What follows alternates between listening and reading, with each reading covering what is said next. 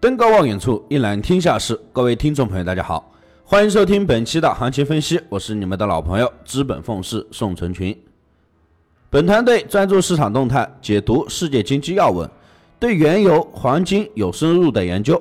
我会尽我所能，以我多年的研究经验，带领大家走在市场前端。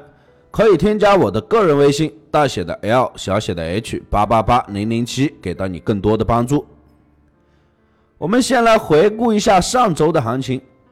周初是延续加息的上涨走势，周二呢受前高一千三百六十六到一千三百六十一的一个阻力压制，反弹一千三百五十七一线开始回落，跌破了一千三百四十顶底转换的一个支撑位。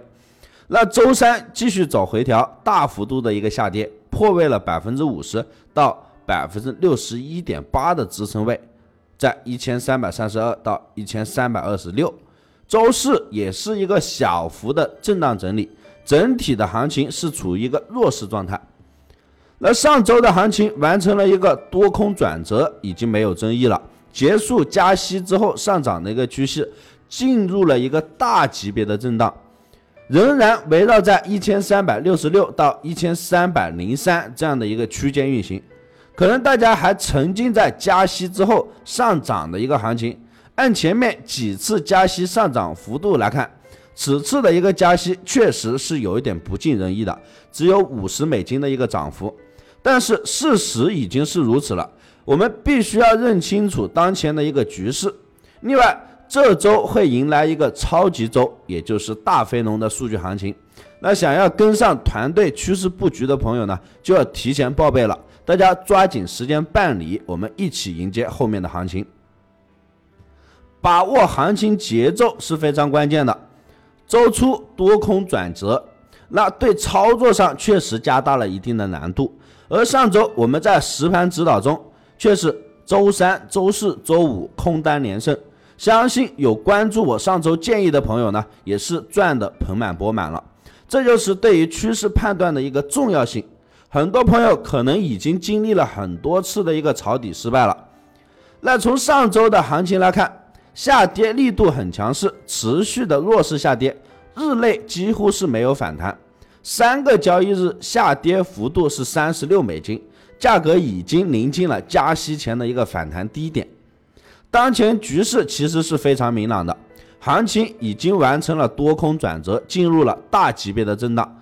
接下来剩余的就是确认支撑过程，这周将会迎来非农数据，这或许呢会对接下来的行情给到一个方向性的选择。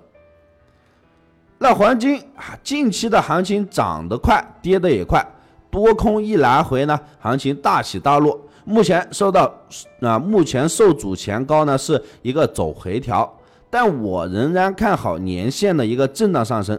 加息前一千三百零七一线是止跌反弹，价格已经站上了千三之上，走回调只是为了后面蓄势上涨。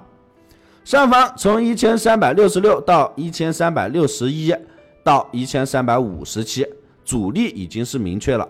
那按日线形态来看呢，行情大级别是高位震荡，短期仍然偏弱势，底部结构是还没有形成。所以说，周初呢，它还会有延续下跌回踩支撑，下方关注前期低点一千三百零三到一千三百零七的一个支撑连线一千三百一十一带，日内行情强弱是非常关键，我们切勿盲目的做一个抄底。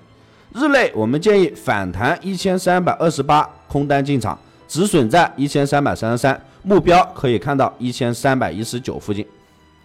再看到原油方面，周初亚盘冲高回落，但仍然受阻高点六十六点六附近破位的一个态度是已经有了，只是缺少一个契机。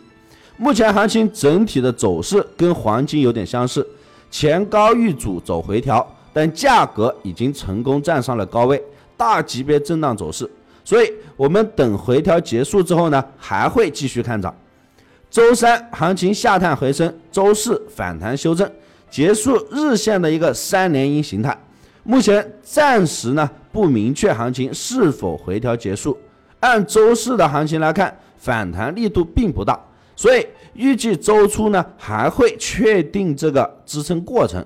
近期下方支撑在六十三点七到六十三点二的一个区域，周初先反弹看空，确定这个支撑之后呢，再找机会做多。